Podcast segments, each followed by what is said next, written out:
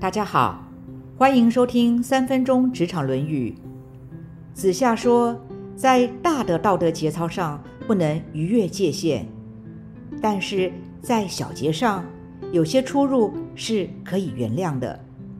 因为无论是要求别人或者要求自己，若要做到完美无缺，不仅不现实，似乎也不怎么可能。既然没有人是完美的，那么有些事就抓大放小。就像当年我在职场上，我的业务管理是在大德与小节上，我是用是非题与选择题来管理。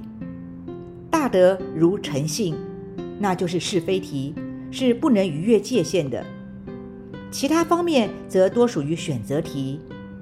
除了开会一定要求准时出席之外，平时上班时间晚到是不会计较的，因为也许是昨晚加班了，或者是因为想案子而延后入睡，就算是睡过了头也没什么大不了。毕竟从事业务工作是责任制，没有必要在出勤上计较评论。还有就是，如果这个人心情不好的时候，早退回家是可以被允许的。因为从事业务工作，若自己没有热情，又怎么能尽心尽力的把产品的希望卖出去呢？注重环保的今日，我们也不会因为科技工厂对水源的影响就冠上不道德的标签，只是会要求在排放污水时做到环保的标准就可以了。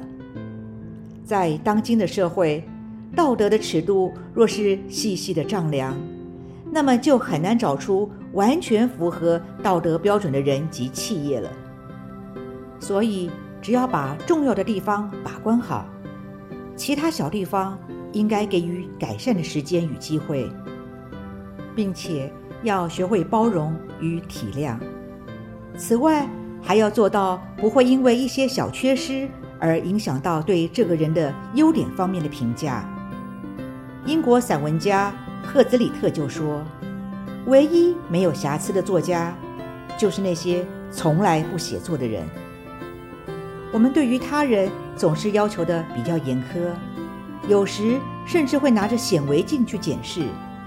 当出现小的过错时，就会放大渲染，往往也会把这个人贬得一无是处。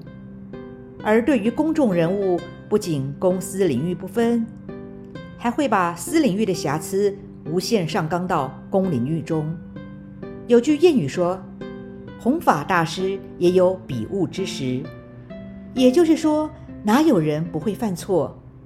其实，只要没有做出危害大众或者触犯法规的事，那么就不要因为一点小瑕疵而忘了他在专业领域上的贡献。蒙古族有句谚语。别因为落了一根牛毛，就把一锅奶油倒掉；别因为犯了一点错误，就把一生的事业扔掉。我们总是严以待人，宽以律己。其实，不论是要求自己，还是评价他人，都应该从大处着眼，要能分辨出是非轻重，不要因为这个人犯了小节。而否定了他的贡献。现在问问自己，对于自己或他人的缺失错误，是用什么心态去看待的呢？以上原文出自《论语·子张篇》。子夏曰：“大德不逾贤，小德出入可也。”今天的分享就到这儿，祝福平安喜乐。